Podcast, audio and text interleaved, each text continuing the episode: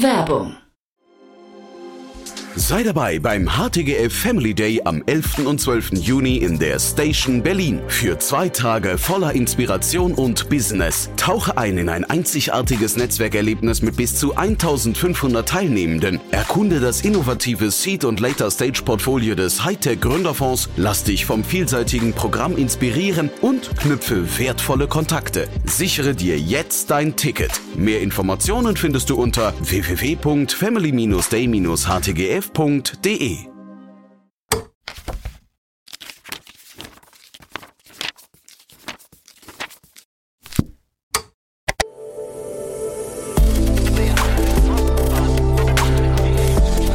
Startup Insider Daily. Read Only.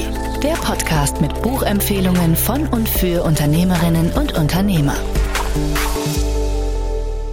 Hallo und herzlich willkommen zu Startup Insider Read Only. Ganz schön, dass du dabei bist. Ich bin Annalena Kümpel, ich bin Moderatorin und ich spreche für dieses Format mit Autorinnen und Autoren von Businessbüchern. Heute habe ich mit Anastasia Barner gesprochen. Anastasia ist selber Gründerin. Sie hat Fementor gegründet und ihr Buch heißt Gegründet, Startup-Szene uncovered. Sie kennt die Szene natürlich von innen sehr gut und sie schaut auf viele, viele Dinge sehr kritisch psychische Krankheiten, kaputte Beziehungen, Einsamkeit, sexuelle Belästigungen, you name it. Sie hat ganz, ganz viele Themen angesprochen und sie wollte mit dem Buch schon eine Art Warnung schreiben, damit alle wissen, worauf sie sich einlassen. Wir sprechen im Interview über ihre Geschichte, über kritische Dinge, die sie erlebt hat, über die Dinge, die sie kritisiert und ähm, sie will Menschen aber nicht vom Gründen abhalten, sondern es geht ihr darum, realistische Erwartungen zu vermitteln. Es ist ein sehr, sehr spannendes Interview geworden mit sehr spannender Kritik und interessanten Gedanken. Lasst uns direkt reinspringen. Ich wünsche dir ganz viel Spaß mit Anastasia Barner. Startup Insider Daily. Read Only. So, hallo Anastasia, herzlich willkommen. Wie geht's dir? Sehr gut, und dir? Fantastisch. Ähm, es ist immer schön, diesen Podcast anzufangen und so zu tun, als hätten wir gerade nicht uns schon eine Viertelstunde lang unterhalten und uns köstlich dabei amüsiert, oder? Also, ihr habt ähm, echt was verpasst. Das Gespräch vorher war eindeutig interessanter. Auf gar keinen Fall. Ich weiß noch gar nicht, was kommt. Was okay, denk, hallo? Okay. Ich nehme es zurück. So, Anastasia kommt hier direkt mit, mit, mit Frechheiten in den Podcast. Glaubst du ja nicht. Buch ist eine einzige ähm, Frechheit, da muss der Podcast auch so sein. Genau, reden wir doch über diese einzige Frechheit, die du geschrieben hast. Äh, gegründet, äh, Startup-Szene uncovered. Was, was, was hast du da für ein Buch schreiben wollen? Ich habe äh, ich hab einfach mal losgeschrieben und habe dann irgendwann gemerkt, scheiße, ich uncover hier gerade die ganze Startup-Szene. Ähm, lass es uns doch auch so benennen, wie wir es, ähm, wie ich es eben beschreibe. Ich hatte letztes Jahr eine Anfrage bekommen vom Haufe Verlag, die meinen, wir würden gerne ein Buch mit dir schreiben, gerne im Rahmen Startup-Szene und so weiter. Du bist seit damals drei Jahren, mittlerweile vier Jahren in der Startup-Szene etabliert. Mach doch darüber was. Und dann dachte ich, okay, was kann ich jetzt schreiben? Ich kann so einen Ratgeber geben, wie man jung gründet, wie man erfolgreich gründet. Und dann habe ich mal gegoogelt und diese ganzen Ratgeber gelesen und gesehen, äh, wie du erfolgreich gründest, erste Million, Exit mit so und so vier Jahren und dachte mir so, mir fehlt da was. Mir fehlt diese Warnung, mir fehlt diese Anleitung, was passiert auch noch, was passiert in dieser ungefilterten Realität, was passiert in meiner Startup-Welt. Und da ist ganz, ganz viel Negatives und ganz, ganz viele Momente, wo ich so denke, darüber spricht keiner. Und warum spricht darüber keiner? Und aus dieser Fragestellung heraus habe ich ähm, mich entschieden, ein Enthüllungsbuch über die Startup-Szene zu schreiben, wo ich niemanden anprange oder irgendwie schlecht über jemanden schreibe, sondern einfach mal einen ungefilterten Blick in die Startup-Welt gebe und gewähre und nicht nur über die Startup-Welt. Mhm also ich habe reingelesen und ich habe auch einfach immer den, also ich habe den Eindruck gehabt, dass du schon auch sehr viele Dinge erzählst, die Erfahrungen sind, die fast alle Gründerinnen und Gründer machen und die in so kleinen Runden schon auch mal besprochen werden, die aber in der super hypigen Berichterstattung über die mega krasse Startup-Szene irgendwie keinen Platz finden. Überhaupt keinen. Und das war auch so ein bisschen der Auslöser, wo ich gemerkt habe, hey, wir werden, es wird immer über Exit oder wenn dann die großen Scheitermomente gesprochen, aber es geht nie weiter und es geht nie darüber hinaus. Es wird nie in eine Burnout-Klinik gegangen, wo sich viele Startup-Gründer und Gründerinnen wiederfinden, wo man einfach mal darüber spricht, wie ist es, einen Burnout zu haben? Wie ist es, mit diesen Sorgen tagtäglich aufzuwachen und trotzdem wie so ein Drogenabhängiger weitermachen zu wollen, wenn man denkt, ich liebe, was ich mache und was für ein geiler Scheiß, aber gleichzeitig körperlich und auch mental komplett am Ende zu sein. Und über all diese Thematiken liest du nichts, weil natürlich einerseits die Startup-Szene nicht darüber spricht, weil man da nicht mehr cool ist, nicht mehr eben dieses Glamouröse, Mhm. weil in der Startup-Szene geht es natürlich ganz, ganz viel um Pitchen. Und Pitchen nicht nur vom Startup, sondern dich selber, von dir selber überzeugt sein, andere von dir zu überzeugen und ähm, damit vielleicht auch langfristig was zu reißen. Aber ich finde diese Ehrlichkeit, nämlich was, was da passiert, ist jetzt gerade in dem Moment so wichtig, gerade in Anbetracht der Tatsache. Ich bin Generation Z, ähm, zu sehen, wie viele meiner Generation, und das sind ein Drittel der Gen Z, möchten gründen. Und damit, wo wir eh schon Fachkräftemangel haben, haben wir ein riesiges Problem. Bei ein Drittel möchte gründen, neun von zehn Startups scheitern derzeit. Wir bringen die Leute wirklich ins Unglück. Und wir, die jungen Leute in meinem Alter oder jünger wissen nicht, worauf sich einlassen, weil es eben so schön klingt. Mhm. Wobei es natürlich sehr darauf ankommt, welche Art von Unternehmen man gründen möchte. Ne? Also Startups haben diese hohe Scheiterquote. Das gilt ja jetzt nicht für jede Art von Unternehmen am Ende. Trotzdem, es, ist, es geht ja nicht nur darum, ein Startup, Startup scheitert ja nicht nur, weil das die Idee schlecht war oder die Nische nicht da Mhm. oder die Branche nicht. Es geht ja auch teilweise, die meisten Startups, die in meinem Umfeld gescheitert sind, lag daran, dass die Investoren oder Investorinnen falsch beraten haben oder dass das Gründungsteam sich getrennt hat. Das heißt, es muss gar nicht mal sein, dass ich sage, oh, ich gründe jetzt aber in einer sicheren Branche und wir gründen die zehntausendste Dating-App, weil wir wissen, Dating-Apps klappen immer. Interne Probleme oder eben Streit mit dem Co-Founder oder Co-Founderin kann dazu führen, dass das Unternehmen scheitert. Und da hast du halt nie eine Garantie, auch wenn du in einem vermeintlichen sicheren Bereich gründest. Hast du deinen Burnout schon hinter dir? Ich hatte, ich hatte Burnout-Symptomatik während Corona, muss man dazu sagen. Ähm, da war ich gerade 22, 23, hatte dann Tinnitus, ähm, Schlafstörungen ähm, und auch einfach extreme Stresssymptomatiken und habe aber das zum Glück abwenden können. Das liegt natürlich auch daran, dass mein Umfeld mich sehr stärkt und ich auch ein starkes Bewusstsein für Burnouts entwickelt habe, weil ich das einfach in meinem Umfeld so extrem gesehen habe. Ich habe ähm, auch in meinem Buch ein Interview geführt mit einer jungen Gründerin, die in der Burnout-Klinik war zu dem Zeitpunkt, als ich sie interviewt habe. Und ähm, ich glaube, da ist es ganz, ganz wichtig, darüber zu sprechen, dass, ähm, dass es es gibt Anzeichen, die man einfach, das ist so ein bisschen wie das Warnsignal, wenn das Auto blinkt. Und da sollte man drauf hören. Ich habe zum Glück immer drauf gehört. Nachdem wir jetzt äh, schon über deine Burnout, psychische Verfassung geredet haben, könnten, könnten wir ja mal ganz kurz dazu übergehen, dich den Menschen vorzustellen, die dich noch nicht kennen und die äh, noch nicht, wie ich, die Möglichkeit hatten, in dein Buch reinzulesen. Das kommt ja nämlich erst im Oktober. Ähm, Anastasia, erzähl mal ganz kurz, wie bist du in die Startup-Szene gekommen? Was hast du gegründet? Woher kennt man dich? Genau, also Könnte man dich kennen? ähm, ich habe gegründet, weil mir damals Frauen gefehlt haben in der Gründerinnen-Szene und Gründerszene generell. Damals 2019 gab es eigentlich nur Männer in meinem Umfeld, die gegründet haben. Und ich dachte mir, wenn ich mich über was beschwere, dann möchte ich es aber auch ändern und mich dann erst darüber aufregen. Ähm, wenn ich nicht selber einen Schritt in die richtige Richtung mache, nämlich zur Veränderung hin, dann habe ich auch kein Recht, mich darüber aufzuregen. Und habe dann Fermentor gegründet. Das ist die erste Reverse-Mentoring-Plattform in Europa. Wir helfen Frauen dabei, kostenlos eine Mentorin zu finden mit diesem interessanten Aspekt mit Reverse Mentoring, wo sozusagen das klassische Mentoring aufgebrochen wird und beide Personen sich auf Augenhöhe begegnen, statt mit diesem typischen Mentor-Mentee-Gefälle. Ich bin jünger, deswegen lerne ich nur von dir. Sagen wir halt, meine Generation oder auch die Millennials haben ganz, ganz viel zu geben und dieser Generationsaustausch wird dadurch gestattet. Ähm, zu mir sonst noch, ich bin TEDx-Speakerin, man sieht mich auf einigen Bühnen, teilweise im Fernsehen, in vielen Podcasts. und Hello. hello. und ähm, bin ziemlich präsent auf LinkedIn und Instagram. Und ich meine, ne, du hast gesagt, du, du hast irgendwann festgestellt mit diesem Buch, naja, dass, dass du gerade die Startup-Szene quasi an, an Covers, ne? so ein bisschen wie bei Undercover Boss, äh, wenn man dann plötzlich mal reingucken kann. Und in deinem Buch steht irgendwo der Satz, wenn wir vorher gewusst hätten, was uns erwartet, hätte keiner und keine von uns jemals gegründet. Das schreibst du über dich und dein Netzwerk. Und das finde ich sehr, also finde ich sehr krass. Warum nicht? Also was sind die Dinge, die so krass sind, dass du sagst, boah, da hätte ich mich nicht drauf eingelassen, wenn ich das wusste? Ich glaube, die Sache ist, wir bereuen es nicht. Wir bereuen es nicht, es gemacht zu haben, weil es uns unglaublich viel gibt und die Szene natürlich auch, ähm, es ist wie Red Bull trinken, du hast auf einmal Flügel, von denen du niemals wusstest, dass sie überhaupt gibt. Aber das Problem ist, ähm, der Preis, den du für eine Gründung zahlst und den Preis, den du zahlst, gerade wenn du dich dafür entscheidest, jung zu gründen, das sind nun mal die meisten Gründer und Gründerinnen, sind unter 30 oder um die 30. Der Preis ist riesig. Du gibst Familie auf, du gibst Freundschaften aus, du gibst teilweise ein Studium auf dafür und damit auch diese klassische Erfahrung, die du in jungen Jahren machst. Das heißt, alle haben so ein bisschen die gleichen Probleme, alle verstehen sich.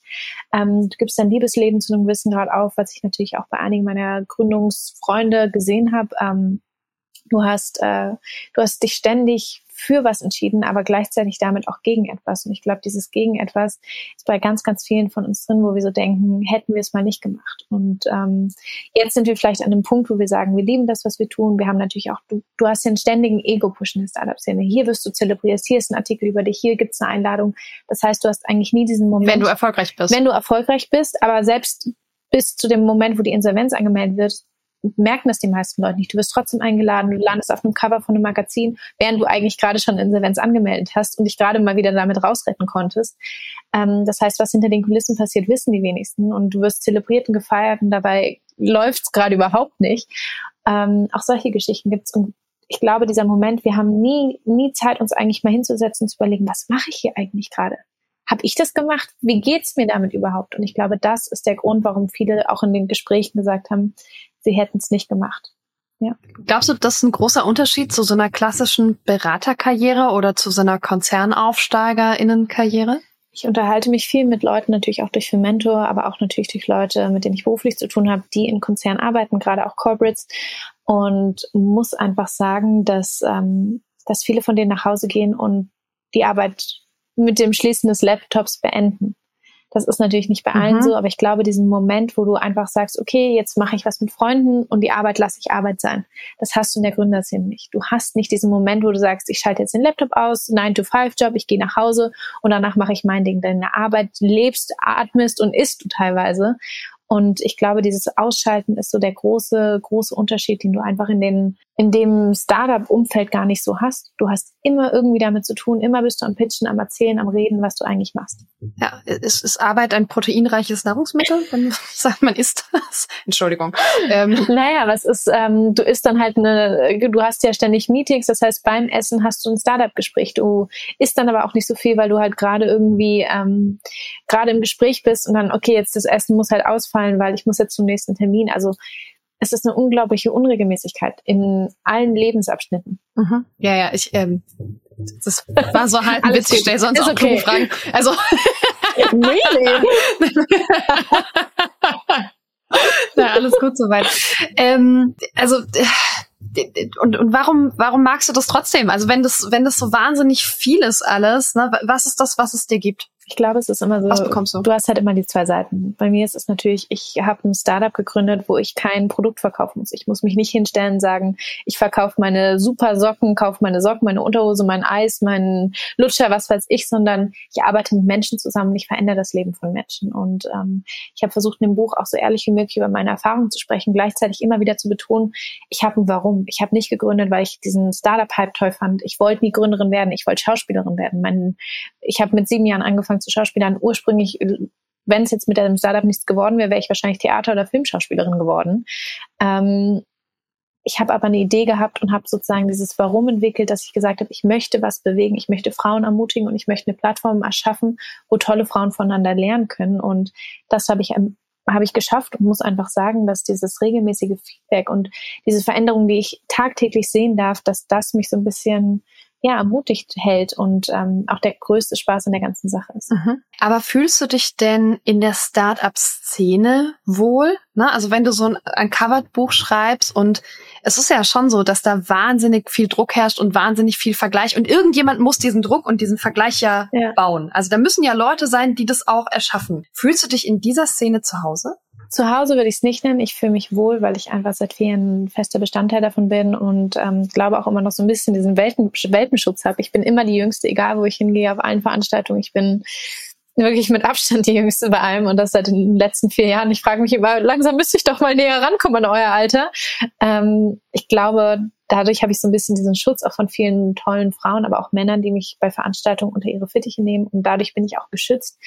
Aber trotzdem finde ich, ist man der Startup-Szene sehr auf sich allein gestellt. Du bist so ein bisschen freiwillig in einem riesigen Gehege und du musst dich erstmal behaupten und beweisen, dass du was Tolles machst. Und du musst vor allem, gerade wenn du ein Konkurrenzprodukt baust, musst du natürlich gegen die Konkurrenz angehen. Und da schlägt dir sehr, sehr viel Hass entgegen.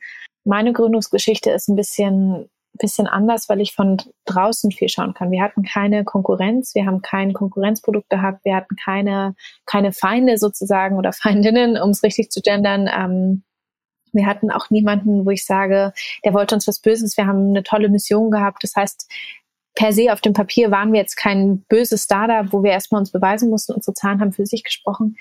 Und trotzdem habe ich teilweise das Gefühl, dass die Startups in den Kindergarten ist. Also, dass du teilweise wirklich wie in so einem Sandkasten bist, wo du irgendwie, der hat mit meiner Schaufel gespielt oder die sind da eingeladen, da möchte ich jetzt auch hin. Also, ja, es ist halt so ein bisschen. Ist es so? Ja. Wer hat mit wessen Schaufel gespielt? Das ist ja was der Gossip. Den kann ich leider nicht sagen. Nein, ähm, es ist so, sind so Sachen wie zum Beispiel Investoren. Mit welchem Investor hast, welchen Investor hast du und wer sollte eigentlich in mich investieren, um das zu übersetzen? Oder ähm, zu welcher Geburtstagsparty bist du eingeladen? Ist dann sozusagen zu welchem krassen Dinner oder Netzwerkevent oder Founders League oder was weiß ich, bist du eingeladen? Ähm, dann wer verdient wie viel? Ist dann parallel mit, wer hat die größere Sandburg gebaut? Ähm, das heißt, du bist halt immer in diesem Vergleich miteinander und ähm, das kann natürlich auch dazu führen, dass einige Freundschaften, die man in der Startup-Szene gerade am Anfang schließt, sich nicht mehr halten, wenn dann vor allem auch gerade Neid und wir leben in Deutschland, wo wir eine starke Neidkultur haben, ähm, dazu kommt. Mhm. Was das Versprechen, was das Startup so mitbringt, ist ja schon viel Autonomie und Freiheit. und genau, aber eben auch das Versprechen, schon irgendwann wirklich viel Geld zu verdienen, wenn man denn dann diesen Exit schafft. Mhm. Ähm, wenn man dieses Risiko eingeht. Ich habe ich hab einen tollen, tollen Text drin von Frank Sippel, der eben geschrieben hat, warum gründest du überhaupt, wenn du schon den Exit anstrebst? Das heißt, ich frage mich auch immer, warum die Leute überhaupt gründen, wenn sie eigentlich nur innerhalb von zwei oder fünf Jahren das Startup direkt wieder verlassen wollen, um eine große Geldsumme zu haben, weil das Risiko und der Weg dahin wird so schwierig, gerade wenn du nicht mit Spaß dabei bist, sondern nur dieses Endziel vor Augen hast, ähm, dann hast du diese fünf Jahre einfach verschwendet, wo du halt einfach nur, nur diesem Geld hinterher rennst. Und ich habe die ich habe sehr reiche Leute im Buch drin, die wirklich einen Millionen-Exit von einem dreistelligen Millionenbetrag ähm, gerockt haben und die im Krankenhaus lagen, denen es nicht gut ging, die ähm, eventuell ja auch sagen, hey, ich freue mich jetzt einfach mal wieder Wäsche machen zu dürfen und ähm, einfach mal wieder so einen normalen Alltag zu haben. Und die extrem viel an ihrer, an ihrer Psyche arbeiten müssen, mit Therapien und was weiß ich, in Zen-Klostern sind, weil sie es einfach nicht mehr aushalten, was ihnen da geschehen ist in den letzten Jahren. Und das ist eben diesen mhm. Preis, den ich auch immer wieder versuche zu erwähnen. Ähm, und ich glaube natürlich ähm, locken, also lockt auch viele diese Freiheit an. Da geht es nicht nur bei allen um Geld, aber die Frage ist, wie frei bist du, wenn du dir auch Investoren an Bord holst? Ich glaube, dieser Gedanke, ich habe ein Investment und so und so viel Runden habe ich geraced, denke ich mir mal so, scheiße, du hast ein Stück deiner Freiheit abgegeben. Denn ein Investor ist nichts anderes als sozusagen der Big Boss, der dir sagt, was du zu machen hast, dem du immer wieder Reports schicken musst und sagen musst, an dem Punkt stehen wir jetzt gerade, das und das ist gerade der Fall. Das heißt, das, warum viele sich entscheiden zu gründen, nicht in ein Angestelltenverhältnis zu gehen, holen sie sich mit einem Investor oder einer Investorin wieder rein. Und ich glaube, wenn du wirklich in dieser Startup-Welt frei sein willst, dann musst du komplett bootstrappen. Mhm. Ich glaube, ganz viele Investorinnen und Investoren würden dir wahrscheinlich widersprechen. Die sehen sich ja schon auch eher als Partner, als Unterstützer für die Gründerinnen und Gründer. Mhm. Also die, die sehen das ja schon anders. Und ja, natürlich muss man Reports abgeben, weil man hat ja, also ne, weil die müssen ja am Ende auch irgendwie reporten an die mhm. Leute, die ihnen Geld gegeben haben. Aber eigentlich geht's ja darum bei den VCs, dass sie die Gründerinnen und Gründer unterstützen. Das ist zumindest die Geschichte. Äh, ich habe gebootstrapped, muss man dazu sagen, aber ich habe ähm, natürlich auch einige Geschichten drin von Leuten, die sich für ein Business Angel entschieden haben und darunter sind natürlich immer schwarze Schafe. Es gibt beides. Es gibt die Leute, die eben Unterstützer sind und Unterstützerinnen, wo man das Gefühl bekommt, hey, ihr bereichert das Startup. Aber es gibt eben auch eine breite Masse, wo man sagen muss, Business Angel ist in dem Fall kein Engel, sondern eher das kleine Teufelchen, was es noch erschwert und was, ähm, was das Ganze zu einer nicht ganz so schönen Erfahrung macht. Und ähm, die Geschichten gibt es eben auch. Mir geht es eben nicht darum, diese schönen Seiten zu beleuchten, zu sagen, aber es kann auch gut gehen, sondern zu sagen, in so und so vielen Fällen ist es eben nicht gut gegangen und das kann halt eben mhm. auch passieren, weil dieses Verschönigen und Verbessern und oh, alles ist ja gar nicht so schlimm, wie es ist oder hm, wir haben mal 50.000 verloren, weil haha, tolles Learning, ich poste darüber auf LinkedIn. Ich kann es nicht mehr sehen. Ich will nicht mehr diese Verniedlichung und Verschönigung und Beschönigung vor allem sehen ähm, von Dingen, die nicht schön sind, die einfach super anstrengend sind. Und natürlich gibt es die Investoren. Ich kenne sie auch und ich habe auch einige von ihnen zitiert in meinem Buch, aber die sind nicht immer, ähm, das sind nicht alle und das ist leider auch die große Mehrzahl. Du hast gerade jetzt mehrfach die Leute erwähnt, die du im Buch auch mit interviewt hast. Ne? Also mhm. du hast ja mit Menschen gesprochen und nicht nur deine Perspektive verarbeitet im Buch. Wie hast du diese Menschen ausgewählt? Also wie hast du entschieden, mit wem du, wen du da reinhaben möchtest? Hm, ich hatte erst ganz am Anfang überlegt, nehme ich jetzt diese ganzen Größen aus der Startup-Welt, die wir kennen, die uns allen Begriffe sind und die wir ständig auf unserem LinkedIn, Instagram-Feed oder sonst was haben und die natürlich auch die Cover der großen Magazine ähm, zieren, sage ich jetzt mal.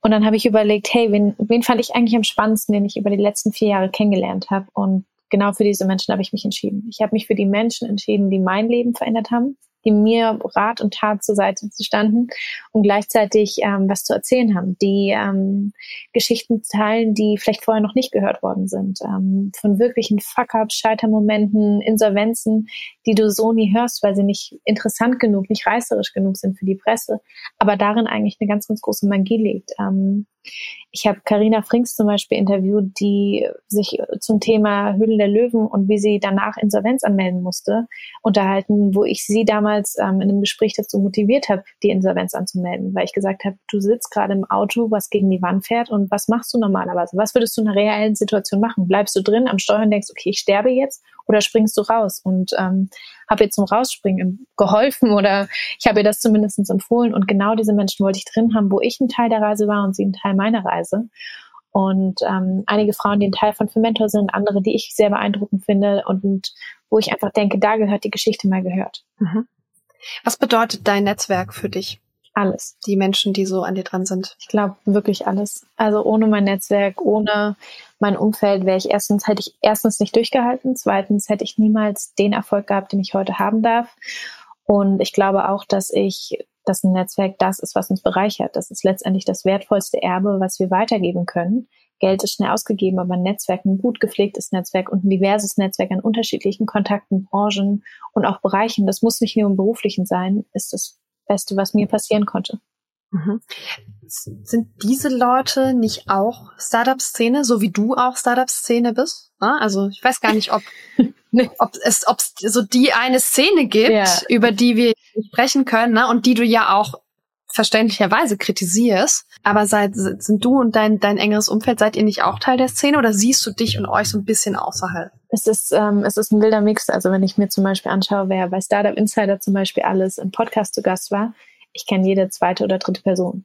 Das heißt, die Startups sind zumindest die Leute, die du hörst und die du siehst in der Öffentlichkeit, die kennen sich eigentlich alle, weil wir natürlich bei den Veranstaltungen sind und wenn du nur auf LinkedIn vernetzt bist und einmal hinterhergeschrieben hast oder bei einem Event dich mal gegrüßt hast, gerade diese deutsche Startup-Szene ist nun mal nicht so groß, wie man jetzt meint. Ähm, auch in Anbetracht der Tatsache, natürlich gibt es immer wieder neue Startups, aber eben im Anbetracht der Tatsache, wie viele Startups scheitern, ähm, sind die dann meistens auch nicht lange da. Aber so die der große, wichtige Kern, den kennt man einfach. Das ist eine sehr, deswegen sage ich auch Startup Bubble im großen Sinne und ähm, habe auch über die deutsche Startup-Szene gesprochen. Natürlich gibt es nochmal so vereinzelte Netzwerke in jeder Stadt, aber ich habe das Privileg, in Berlin groß geworden zu sein und zu wohnen. Das heißt, hier kommt halt irgendwann jeder mal hin. Und sei es nur für eine Veranstaltung, für einen ähm, Pitch oder sonst was. Und das ist natürlich ein großes Geschenk.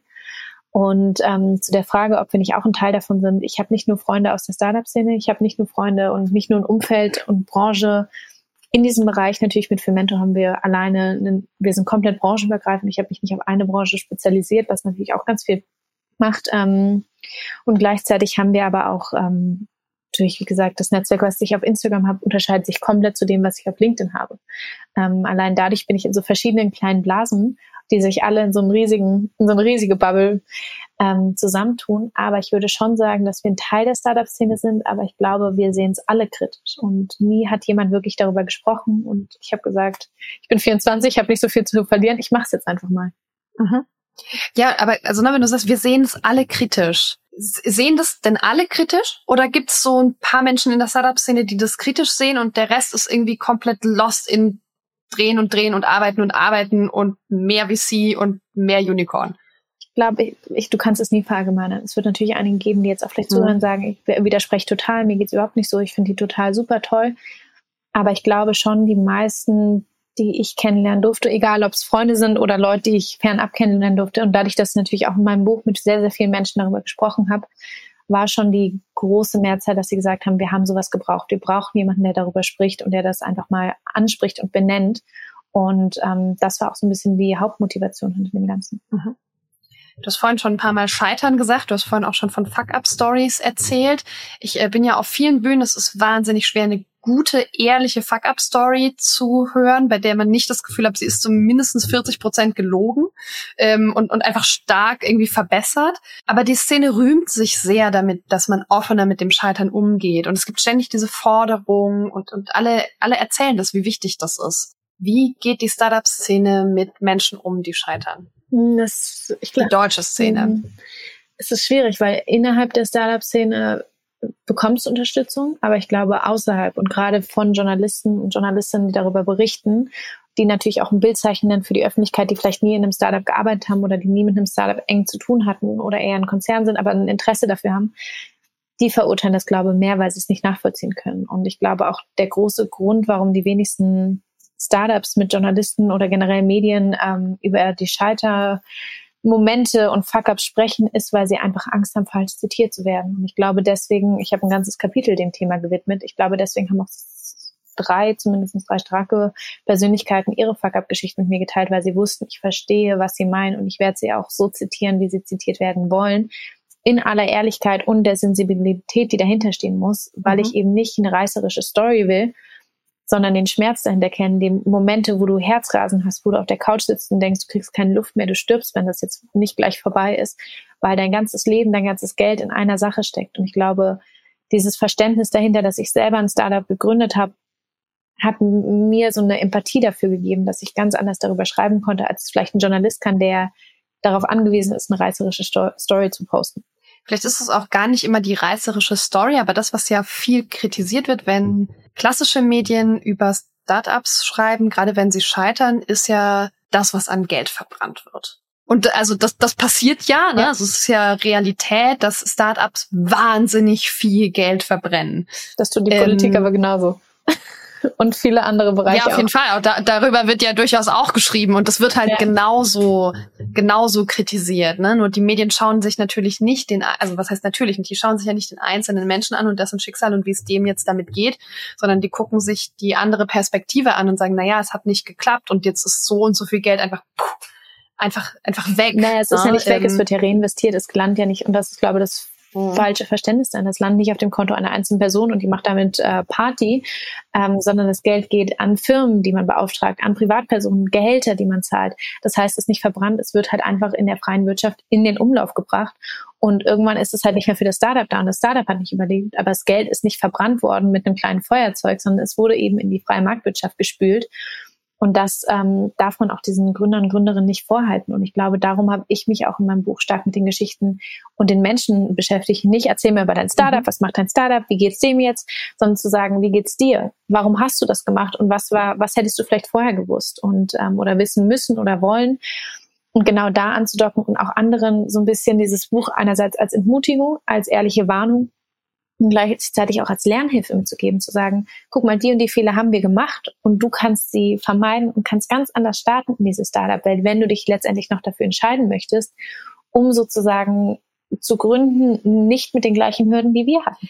Wie sehr hat die Startup-Szene die Bodenhaftung verloren, wenn es um die Summen geht, mit denen da gearbeitet wird?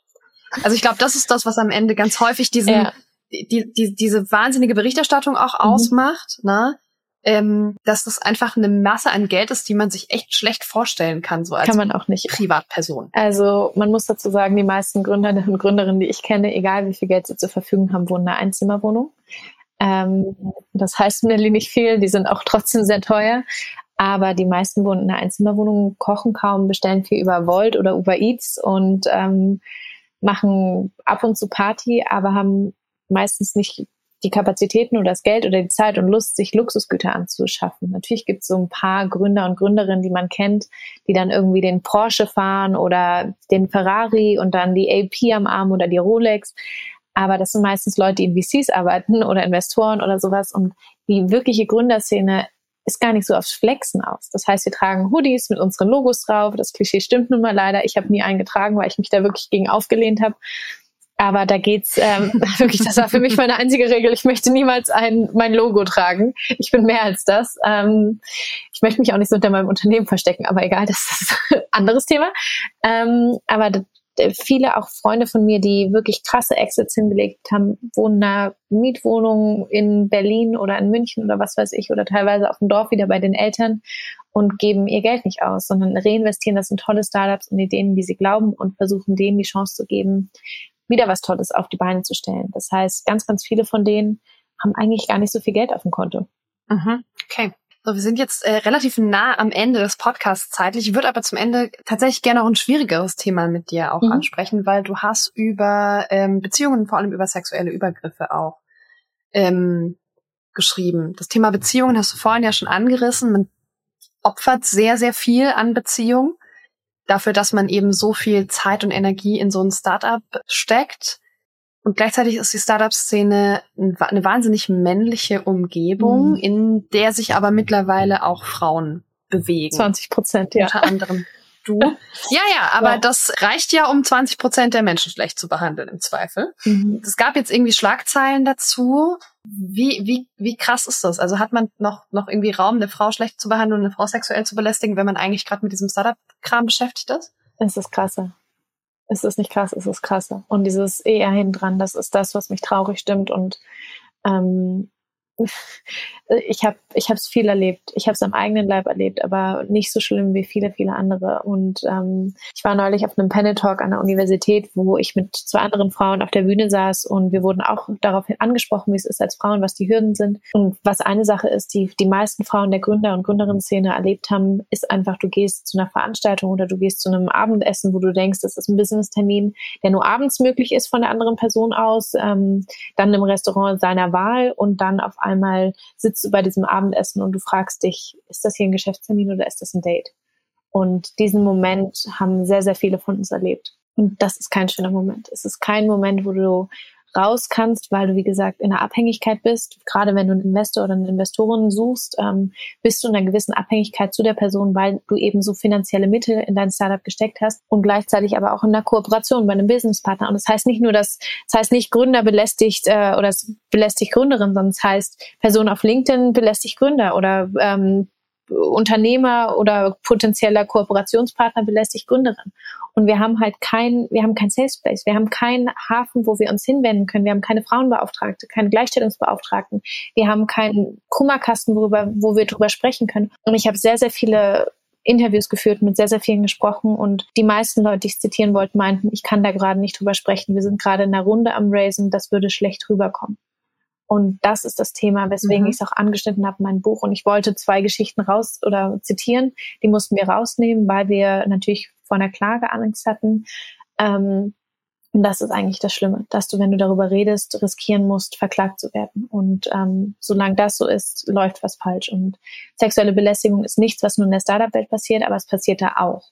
Und ähm, wenn ich sage, wir sind freiwillig, ähm, was Lästern angeht und so weiter, dann bezieht sich das auch im Sinne von sexuelle Belästigung. Du bist freiwillig, du hast keinen Schutz und du hast auch keinen Chef, zu dem du dich wenden kannst, vertraulich und sagen kannst, du, ich fühle mich im Unternehmen gerade nicht wohl, weil du bist der Chef oder die Chefin. Und ähm, ja, das ist nicht okay, was da teilweise passiert. Das heißt, diese Abhängigkeit von bestimmten Kontakten, aber eben auch von Geld, mhm. schafft auch hier wieder ein krasses Machtungleichgewicht ja. zwischen in dem Fall, wenn wir über Gründerinnen reden, Männer und Frauen. Es gibt dieses Machtungleichgewicht ja durchaus auch zwischen Männern und Männern. Nur dass es sich auch Frauen bei Frauen Männern, eben sexuell das, auch ausdrückt. Ja, aber es kann auch sein, also ich habe auch Gründer in meinem Umfeld, die von mhm. Geschäftspartnerinnen oder von, ähm, von Investorinnen angemacht worden sind. Das, was nicht in Ordnung ist. Aber es ist nun mal die Mehrzahl an Frauen. Ja. Okay. Ähm, das heißt, es war offensichtlich auch schwierig, über dieses Thema zu schreiben, ne? Wenn du sagst, wir mussten irgendwie wirklich Sachen rausnehmen. Es war generell der, der, ganze Prozess des Schreibens war schon schwierig, weil du schreibst über eine Welt, die du liebst, von der du seit vier Jahren Teil bist, die ich auch, ähm, die mir unglaublich viel gegeben hast und trotzdem sehe ich es kritisch und habe mich natürlich auch in eine sehr negative Stimmung damit begeben, weil ich natürlich über sehr viele Seiten geschrieben mhm. habe, die eben nie angesprochen werden, die natürlich auch eher negativ sind. Und ähm, der Schreibprozess hat auf jeden Fall an mir und meinen Kräften gezehrt. Und ich freue mich jetzt, ähm, das Ganze so ein bisschen loszulassen und darin zu starten, dass ich sage, es ist aber auch ermutigend und es macht Spaß und lest das und ich weiß und ich hoffe, dass ich das Leben von einigen angehenden Gründer und Gründerinnen verändern kann, die das lesen und sagen, okay, jetzt gründe ich aber viel bewusster und viel viel mehr mit einem klar, mit einer klaren Vision, was mich erwartet und mit dem Wissen, was da kommen kann. Und ich glaube, das ist der schöne Teil an diesem Buch. Mhm. Jetzt hast du auch sehr, sehr schön schon Richtung Abschluss gedreht, weil, naja, du, du schreibst diese ganzen Sachen, die gar, gar nicht so gut klingen. Also, ne, du beschreibst keine Welt, wo ich denke, boah, da will ich ja unbedingt rein, wenn ich nicht schon drin hängen würde. Und es ist ja auch ein Teil von der Welt, wo, wo ich irgendwann gesagt habe, ich muss mal einen Schritt daraus machen. Mhm. So, also man muss irgendwann mal einen Schritt zurückgehen. Und trotzdem willst du, glaube ich, Menschen dazu ermutigen, da reinzugehen. Was ist deine, dein, dein Wunsch für diese Menschen? Was, was, was möchtest du denen noch mitgeben? Mein Wunsch ist auf jeden Fall ein Bewusstsein zu schaffen und das ehrliche Bild zu kreieren und das ehrliche Bild aufzuzeigen, zu sagen, ist so ein bisschen wie, ähm, ich habe es in meinem, ich habe es auch benannt in meinem Buch, dass ich gesagt habe, des Königs neuen Kleider, wo das kleine Mädchen die einzige ist, die sagt, guck mal, der Kaiser trägt doch eigentlich gar nichts. Und genau das brauchen wir gerade, damit mehr Leute sich trauen, über eben solche Themen zu sprechen. Und eine muss die erste sein oder einer. Und in meinem Fall hoffe ich, dass das Buch mehr anregt, ehrlich zu sein. Ehrlich als Gründer, als Gründerin, als Gründungsinteressierter oder auch als Person, die vielleicht in der Branche ist und sagt, hey, das war jetzt für mich mal gut zu wissen, weil es klingt immer so toll und Startup-Szene, haha, wollte ich immer machen, weil ich immer dachte, ich verpasse was, aber eigentlich verpasse ich gar nichts. Und da auch so ein bisschen den Druck rauszunehmen, dass wir alle gründen müssen, weil das müssen wir nicht. Okay. Anastasia, vielen, vielen Dank, dass du hier warst. Ich wünsche dir ganz, ganz viel Erfolg für den Start deines Buches. Viel Spaß bei der Buchtour. Das ist ja auch immer wichtig und wir hören uns beim nächsten Buch. Bis dann. Vielen, vielen Dank.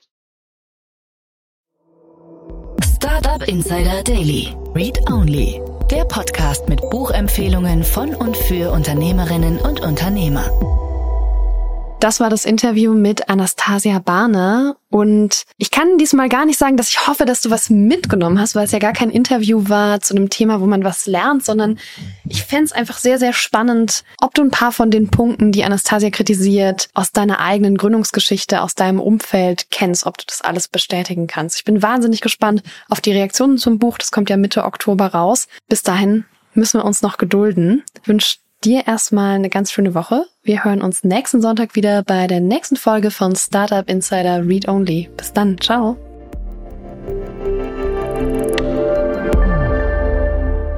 Diese Sendung wurde präsentiert von Fincredible. Onboarding made easy mit Open Banking. Mehr Infos unter www.fincredible.io.